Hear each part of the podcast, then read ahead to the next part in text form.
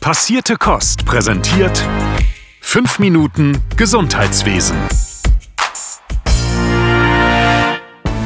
Moin, hier ist Sören mit den aktuellen Pflegenews.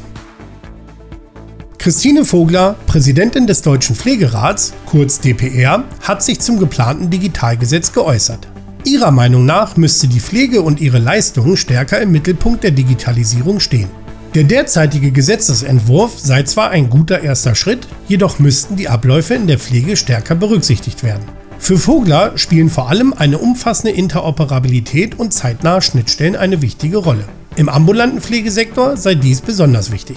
Pflegefachpersonen sollten auch die Möglichkeit bekommen, Sprechstunden per Video durchzuführen und so Beratung oder Nachsorgegespräche ortsunabhängig anzubieten. Außerdem fordert Vogler die Einbeziehung pflegerischer Aspekte in die elektronische Patientenakte. Ein schnellerer Zugriff auf solche Daten könnte ihrer Meinung nach zur Qualitätssteigerung beitragen. Abschließend betonte sie, dass die Profession Pflege unbedingt in die Planung und Umsetzung solcher Gesetze mit einbezogen werden muss. Vergangene Woche Freitag tagte der Haushaltsausschuss im Bundestag bis spät in die Nacht. Unter anderem wurden die Ausgaben des Bundesgesundheitsministeriums besprochen sowie generelle Ausgaben für die Gesundheit der Bevölkerung. Natürlich wurde auch über die Finanzierung der Krankenhauslandschaft diskutiert. Hierbei wurden die Bundesländer ermahnt, ihren Finanzierungsverpflichtungen der vergangenen fünf Jahre nachzukommen. Insgesamt sollen sie laut Haushaltsausschuss Fördermittel von rund 20 Milliarden Euro für die kommenden fünf Jahre bereitstellen. Außerdem wird von ihnen gefordert, die energetische Sanierung von Krankenhäusern voranzubringen. Eine weitere Entscheidung des Haushaltsausschusses betrifft die Prävention und die internationale Gesundheit. Ein besonderer Fokus lag auf Themen wie der Suizidprävention, Aufklärungskampagnen für Organspenden und die Prävention von sexuell übertragbaren Krankheiten.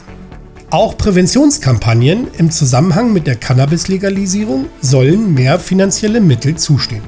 Weitere Gelder werden wohl an UNAIDS und den Global Heals Hub Germany fließen. Am Montag fand im Brandenburger Landtag eine Fachanhörung zur Errichtung einer Pflegekammer statt. Im Vorfeld äußerte sich der Berufsverband für Pflegeberufe, kurz DBFK, zu der Sache. Man begrüße die Beteiligung, hieß es in einer Pressemitteilung, fordere aber endlich konkrete Lösungsvorschläge und einen Zeitplan für die wirksame Interessenvertretung der Pflegekräfte in Brandenburg. Die Berufsgruppe der examinierten Pflegekräfte sei zwar die größte im Gesundheitswesen, hätte aber kein Mitspracherecht bei wichtigen Entscheidungen, keine Selbstverwaltung und keine Interessenvertretung. Und das, obwohl der Landtag bereits 2015 die Errichtung einer Pflegekammer gefordert hat. Als Vorbilder nannte der DBFK die Pflegekammern in Nordrhein-Westfalen und Rheinland-Pfalz. Vorstandsvorsitzender Johannes Winscher bekräftigte, dass eine Pflegeberufekammer das richtige Gremium für eine starke Stimme der Pflege sei.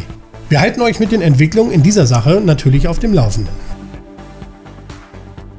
Die Diakonie Deutschland hat eine Befragung ihrer ambulanten Pflegedienste und Diakoniestationen zur wirtschaftlichen Lage durchgeführt.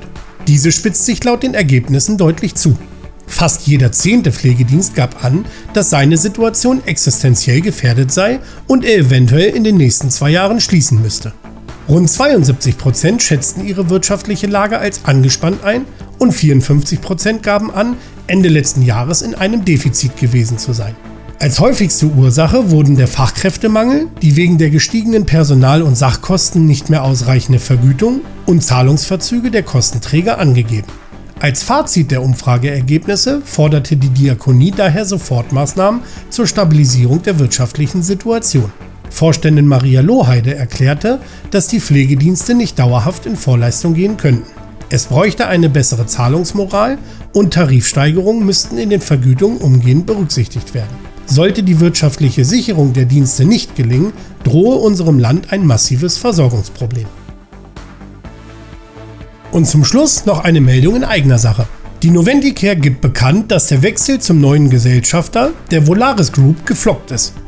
Geschäftsführer Julius Knoche sagte dazu, dass Volaris der richtige Partner für die zukünftige Zusammenarbeit sei. Deren Ansatz, Unternehmen langfristig zu entwickeln und dabei eigenständig zu belassen, sei genau das Richtige für das Berliner Softwareunternehmen. Raimund Schlotmann von Volaris ergänzte, dass er sich darauf freue, das Team bei der Umsetzung der Vision für den Pflegemarkt zu unterstützen. Im Zuge der Entwicklung wird sich natürlich der Name ändern und aus Noventicare wird bald Encara.